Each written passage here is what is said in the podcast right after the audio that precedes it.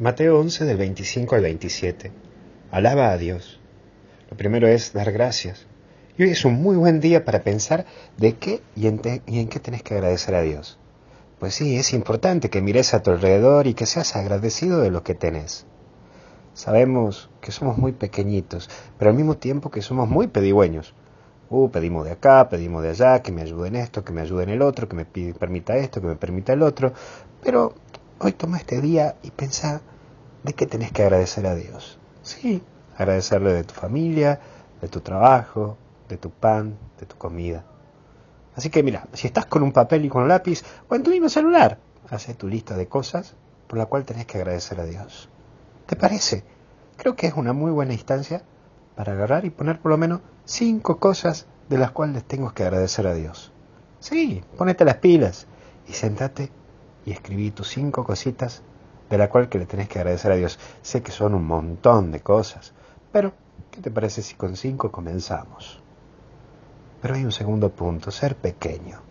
La clave de tener un corazón agradecido y de ser agradecido con la vida es la humildad, ¿sí? Porque una persona humilde siempre va a ser agradecida en la vida. Y una persona agradecida es una persona humilde. Y haberte dado cuenta que sos nada, pero que con Dios te haces todo y sos todo, sos lo más valioso, sos un hijo de Dios. Cuán lindo es tirarse, y eso me pasa muchas veces, tirarse boca arriba y ver el cielo. ¡Ah, qué hermoso! Cuando te, tiras en el pasto, en el césped, y te mirás ahí el cielo, y mirás y mirás. Cuán lindo es tirarse, y mirar las estrellas, contemplarlas, y darte cuenta que vos sos algo bien pequeñito ante este gran universo. Pero sin embargo, siendo tan pequeño, sos un mimado de Dios, sos importantísimo para Dios.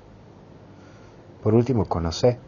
Y será nuestra tarea cotidiana seguir conociéndolo a Dios y adentrándonos en Él, en su presencia, en la contemplación. Por eso la clave para conocer a Dios no es buscar tantos libros, sino más bien meterse en Él y hablar con Él. Que Dios te bendiga en el nombre del Padre, del Hijo y del Espíritu Santo. Y vamos, que hasta el cielo no paramos, a seguir adelante con tanta fuerza, porque Dios nos ama y hay que agradecerle ya con eso.